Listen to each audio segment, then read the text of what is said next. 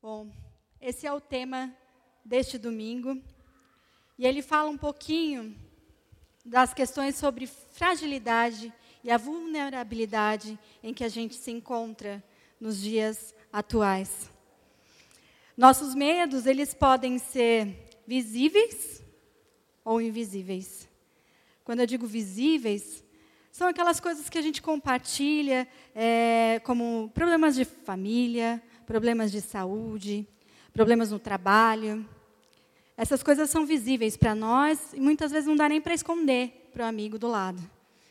Mas também tem aqueles problemas invisíveis, que são as angústias que vêm nos nossos corações por conta dessa insegurança da vida cotidiana.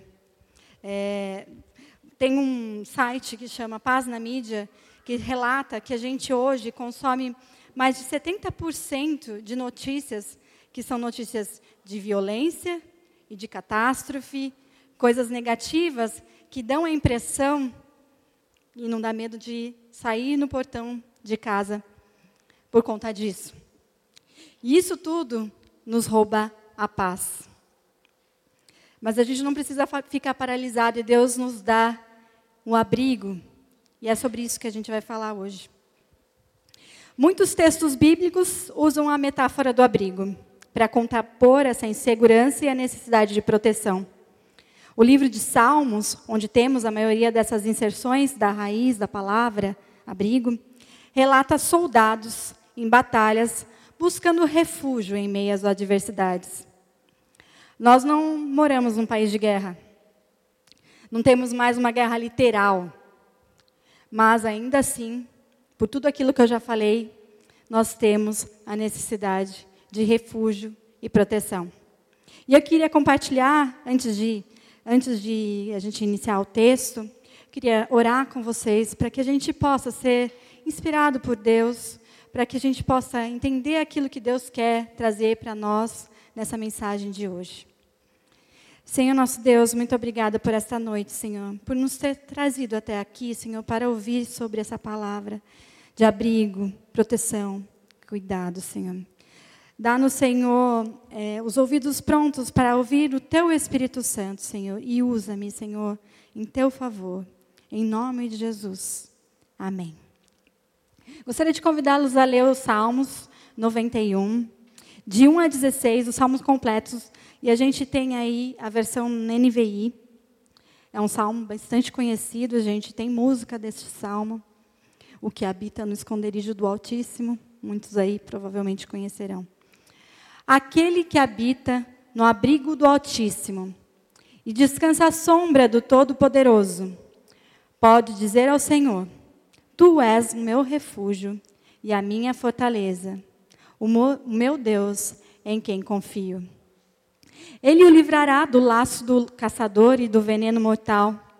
Ele o cobrirá com suas penas e sob suas asas você encontrará refúgio. A fidelidade dele será o seu escudo protetor. Você não temerá o pavor da noite, nem a flecha que voa de dia, nem a peste que se move sorrateira nas trevas, nem a praga que, se, que devasta ao meio-dia. Mil poderão cair ao seu lado, dez mil à sua direita, mas nada o atingirá. Você simplesmente olhará e verá o castigo dos ímpios. Se você fizer do Altíssimo o seu abrigo, do Senhor o seu refúgio, nenhum mal o atingirá, desgraça alguma chegará à sua tenda. Porque os, a seus anjos ele dará ordens a seu respeito, para que o protejam em todos os seus caminhos. Com as mãos, eles o segurarão para que você não tropece em alguma pedra. Você pisará o leão e a cobra, pisoteará o leão forte e a serpente. Porque ele me ama, eu o resgatarei. Eu o protegerei, pois conhece o meu nome. Ele clamará a mim e eu lhe darei resposta. E na adversidade estarei com ele. Vou livrá-lo e cobri-lo de honra. Vida longa lhe darei e lhe mostrarei a minha salvação. Este salmo não tem uma autoria definida, mas a gente consegue perceber pelo texto, e a gente vai voltar várias vezes ao texto, que provavelmente era um tempo difícil. E o que ele relata é, são as guerras e o contexto das guerras. Quando ele fala dos mil ou dos dez mil que caem ao lado, quando ele traz as ameaças de doenças como a peste ou veneno mortal. E ao longo do texto, o salmista vai apresentando sinônimos para a palavra abrigo. E para cada uma dessas palavras, há um significado por trás que o, que o autor quer nos transportar. Ele chama abrigo, depois sombra, refúgio, asas e, por último, escudo protetor. Para além desses significados, que aos poucos a gente vai tratar e vai desdobrar e entender um pouquinho mais, há uma mensagem poética. Salmos é um, é um verso, é uma poesia. E ele, o, o autor ele começa falando disso e do quanto Deus dispensa de cuidado aos que pertencem a Ele. Só que esse texto pode nos confundir em alguns momentos, porque ele traz é, no meio dele é, palavras de que a gente não vai, é, que mil vão cair, dez mil vão cair, eu não vou cair. Não é isso que o salmo quer dizer. Mas que no final ele coloca: na adversidade estarei com ele. Pensamos no contexto da guerra. Quem está na guerra, o soldado, ele está passando por tribulações. Em nenhum momento, provavelmente, ele está tranquilo. E é neste contexto que a gente tem que entender e ler estes salmos. Este salmo é um exercício de fé, antes, durante os momentos de crise. Diante deste contexto, e daquelas palavras que a gente comentou dos sinônimos, é que a gente gostaria, que eu que eu gostaria de compartilhar com vocês três pontos. O primeiro deles é precisamos habitar o abrigo. Eu vou voltar um pouquinho nos versos e aos poucos a gente vai re reforçando o, o porquê desse tema. Precisamos habitar o abrigo. O primeiro verso faz, fala o seguinte: aquele que habita no abrigo. E o nono verso faz, fala, reforça: se você fizer do Altíssimo o seu abrigo. Estes dois versos trazem esse movimento da necessidade da gente habitar o abrigo. Parece óbvio quando a gente fala que se estivesse chovendo agora, nós e não estivéssemos aqui e precisássemos de um abrigo, a gente certamente iria correr para algum lugar para nos cobrir. Mas quando a gente fala da gente mesmo, quando a gente precisa de Deus, às vezes a gente não recorre primeiro a Ele. A gente vai procurar resolver as questões primeiro, antes de recorrer a Deus. E vamos por último a Deus, provavelmente. Eu não recorro aos outros, mas eu posso dizer que eu procrastino pra caramba. Muito. Procrastino muito. E eu tenho, poderia contar várias histórias aqui de quantas vezes eu procrastinei, principalmente com a minha saúde. E uma dessas vezes eu estava com a dor na coluna que eu quase não estava mais conseguindo andar, estava com dor na perna. Eu tenho um problema na lombar, que é recorrente. E estava com um problema de alergia na mão que fazia muito tempo que estava ali e eu em nenhum momento saí para me cuidar. Isso tem um motivo, mãe de primeira viagem, quatro anos, minha filha está lá. E eu deixei muito de me cuidar.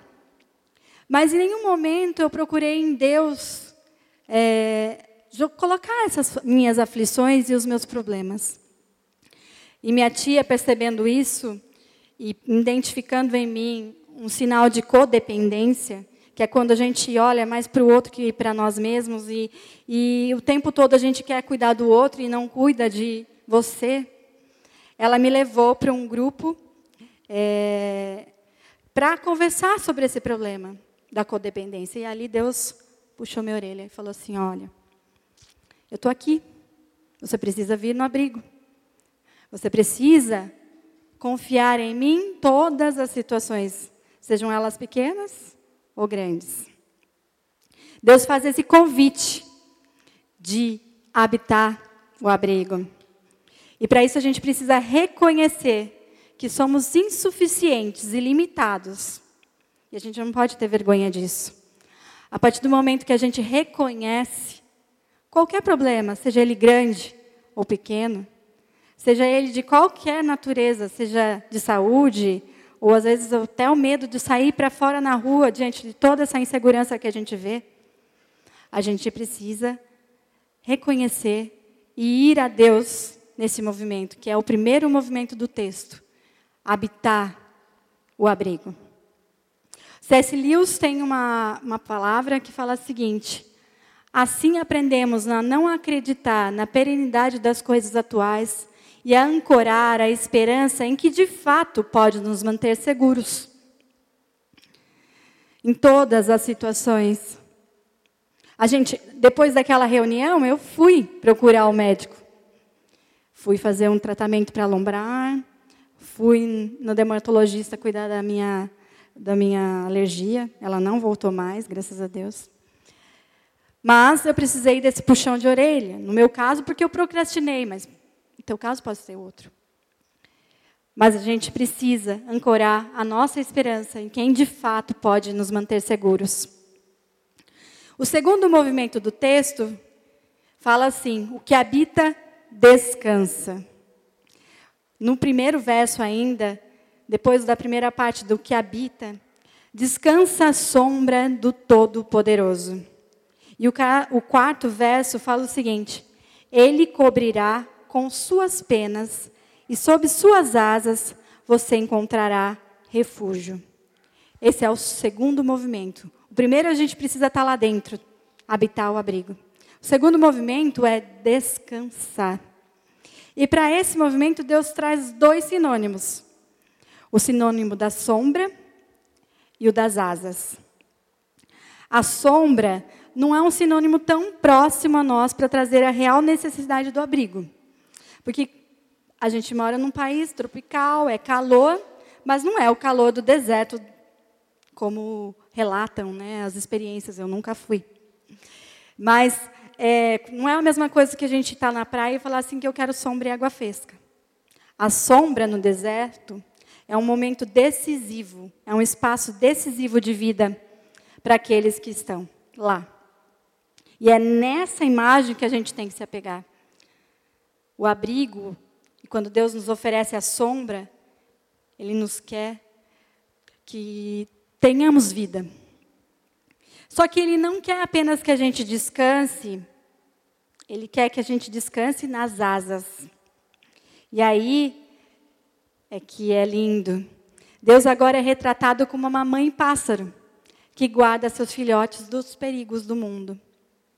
Essa figura ela é empregada em outras partes da Escritura e expressa uma beleza singular do terno cuidado de Deus. A imagem da mãe pássaro nos aproxima. Quem é pai e mãe aqui consegue ter uma dimensão do que é ser mãe e querer colocar as asas embaixo deles e proteger de tudo. De tudo. Mas o que Deus quer trazer aqui não é só essa imagem do Deus protetor, mas também do movimento desse filho em relação a Deus. Quando a gente está é, criança, quando é criança, e aqui não precisa ser pai para lembrar de algumas imagens que são bem interessantes. O, a criança está na beira da piscina, o pai está embaixo, ele se joga confiante que o pai vai buscar, vai carregar. A criança precisa de alento, de carinho, de acolhimento. Ela vai aonde? Na direção do colo da mãe. E ali ela descansa e ela dorme. É esse movimento de descanso que Deus quer dar para nós. Um descanso que é embasado na confiança, que só a criança tem, quando pequena, no pai e na mãe. Deus não quer apenas que nos refugiemos neste lugar, Ele quer que descansemos nele como um Pai amoroso. Ele quer cuidar de nós, quer que depositemos nossas preocupações nele, quer que experimentemos o seu cuidado num ato de confiança. Então, quando Ele traz a sombra, que é um lugar decisivo de vida, e traz as asas como um lugar de proteção e confiança, Ele quer nos mostrar que a gente também precisa desse movimento da confiança. Precisamos ir ao lugar, precisamos estar no abrigo, precisamos confiar nele. E esse ato de confiança tem uma palavra que fala do Spurgeon, uma frase que fala o seguinte: Quando o mundo está cortando o meu coração com a sua mais pesada tempestade, meus alegres pensamentos para o céu ascendem e encontram um refúgio para o desespero. Ele quer que a gente olhe para o céu, confiante, e ele vai acalmar o nosso coração. O terceiro movimento do texto, olha, em três versos ele tem, ele traz ali o movimento de como a gente, como é que é entrar nesse abrigo. Então, primeiro a gente entra. Segundo, a gente tem que ter, criar confiança. E o terceiro, quando habita a morada, é o que habita tem intimidade. Aí eu vou voltar para os versos. Pode dizer ao Senhor: Tu és o meu refúgio e a minha fortaleza, o meu Deus em quem confio. Porque Ele me ama, pois conhece o meu nome. Ele clamará a mim. O salmista poderia ter colocado Tu és o refúgio. Na rima ia funcionar do mesmo jeito. Mas ele escolheu colocar o peso da intimidade e escrever: Meu refúgio, meu Deus em quem confio. Aqui ele apresenta esse terceiro movimento, da comunhão com Deus no abrigo. Não há apenas o movimento de Deus em relação a um homem a oferecer o cuidado, mas há também o movimento do homem em reconhecer Deus. Os dois outros versos que eu falei, porque ele me ama, pois conhece meu nome, ele clamará a mim, traz esse movimento do homem de amá-lo, de invocar o nome, de buscar intimidade com ele. A comunhão com Deus traz a segurança. Quanto mais perto andarmos, mais confiança teremos. Além dele criar esse ambiente seguro para nós, ele quer que nós tenhamos intimidade com ele. E a intimidade a gente vai galgando com o tempo, habitando aquele lugar, estando naquele lugar, confiando cada dia mais. E eu queria trazer aqui uma ilustração que foi algo que eu vivenciei há pouco tempo atrás. Eu visitei um casal, por duas vezes, três, um casal em que o marido estava convalescente, muito, muito doente. E a experiência que eu tive ali não foi de tristeza, não foi de dor, é, embora existisse muita dor, o casal estava se preparando para a morte iminente. E eu estava ali de, numa das vezes eu fui de testemunha para transferir documentação, porque eles sabiam que logo o esposo ia falecer. A esposa sabia, o, o, o homem também sabia, e eles estavam se preparando. E esse casal, que é um casal que testemunha fé para todas as pessoas que estão ali ao redor dele, eles me demonstraram que era essa paz em meio a tanta dor. É, nessa uma dessas visitas, eu conversando com a esposa e perguntando como ela estava, como estava a dor dela, como que estava sendo cuidar dele tudo mais. A força era tão grande e a paz nos olhos é muito difícil de explicar. Mas ela tinha certeza e a confiança de que Deus estava com ela e ela estava ali habitando no abrigo. Ela tinha confiança em Deus e vivia a intimidade todos os dias com Ele. Não quer dizer que ela não sofria. Sofria e sofreu ainda mais, porque agora já chegou a hora. Ela, o marido veio a falecer. Tudo se completou e ele foi morar. Nós temos certeza disso. Mas quando eu saí daquele lugar, daquela casa, eu orei, eu primeiro chorei.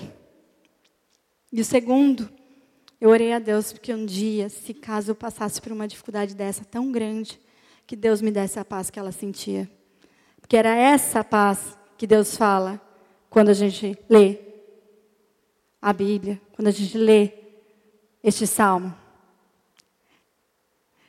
Tem a palavra de Tim Keller, a frase que Tim Keller traz, é exatamente assim. Não quer dizer que aquela senhora não tinha medo. Acho que o maior medo de quem é casado há mais de 50 anos é o medo de ficar sozinha, né? De não saber o que vai fazer. Ela não quer dizer que ela não tinha medo, ela tinha sim. Ela tinha sofrimento, ela tinha dor, ela tinha tudo. Mas ela tinha ainda mais uma, a fé e a certeza que Deus estava ali com ela. A paz de Deus não é a ausência do medo, mas a certeza da presença de Deus. Para concluir, eu queria trazer o final desse Salmos. Eu queria que a gente voltasse, porque é um pedacinho mais comprido. Queria que vocês acompanhassem comigo. A gente volta ali. Porque Ele me ama, eu, eu o resgatarei, eu o protegerei, pois conhece o meu nome. Ele clamará a mim e eu lhe darei resposta. E na adversidade estarei com ele. Vou livrá-lo e cobri-lo de honra. Vida longa eu lhe darei e lhe mostrarei a minha salvação. Há uma mudança nesses últimos versos. Nos primeiros versos que a gente leu, era o autor salmista, na terceira pessoa, falando e relatando da confiança dele ou do personagem que ele criou. E agora é a voz de Deus. Ele traz a voz do próprio Deus para confirmar essas palavras que a gente foi lendo durante esses momentos. Ele confirma, e o assunto principal é sua graça para aqueles que invocam o nome. A gente precisa ir ao encontro do Senhor. Precisamos confiar nele e descansar sob suas asas. Deus quer ter intimidade conosco. Este é o verdadeiro abrigo que Deus quer nos proporcionar. Ele nos quer trazer alento, proteção e cuidado. Eu não sei o que você está passando aí e não sei se há uma dor, mas eu tenho certeza que pode ser uma insegurança pequena ou um problema maior. Deus quer saber. Ele quer que nós demos, de, de, vamos dar esse passo em direção ao abrigo. Ele quer que a gente descanse nele e que confie nele. Ele não quer dizer que a gente não vai passar por atribulações, por problemas. Aqui no texto fala: na adversidade estarei com ele. Mas ele quer que a gente tenha o alento da presença na sua intimidade. Para terminar, eu queria trazer a palavra de Jesus. Em Mateus 11, 28 e 29. Ele nos convida também a habitar o abrigo. Venham a mim todos os que estão cansados e sobrecarregados, e eu darei descanso a vocês. Tomem sobre vocês o meu jugo e aprendam de mim, pois sou manso e humilde de coração, e vocês encontrarão descanso para suas almas. Deus faz nesse versículo também esse movimento. Venham, habitem no abrigo, venham até mim, todos os que estão cansados e sobrecarregados, e eu lhe darei descanso. Vocês podem descansar em mim. Tomem sobre vocês os jugos o jugo, aprendam de mim, tenham intimidade comigo, pois eu sou manso e humilde de coração. E vocês encontrarão um descanso para as suas almas, um descanso que é interior, que não dá para explicar, que é como aquela paz daquela senhora em que eu, que eu visitei.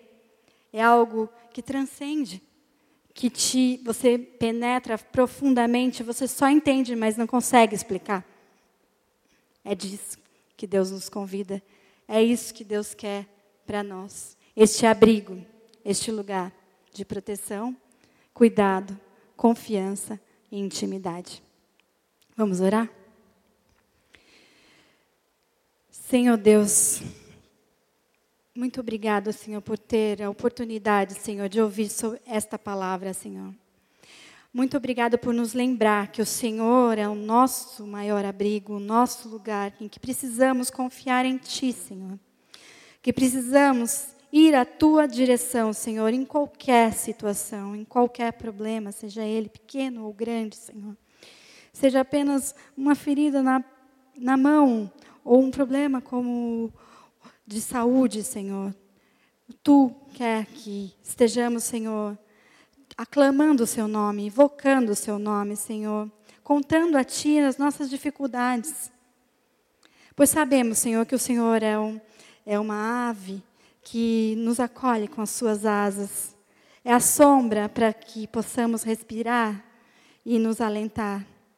É o nosso abrigo, é o nosso refúgio, é a fortaleza, é o escudo. Senhor, Nunca nos deixe de esquecer disso, Senhor, quando sairmos daqui. Pois queremos, Senhor, habitar esse abrigo, Senhor. Guarda-nos, Senhor. Em nome de Jesus. Amém.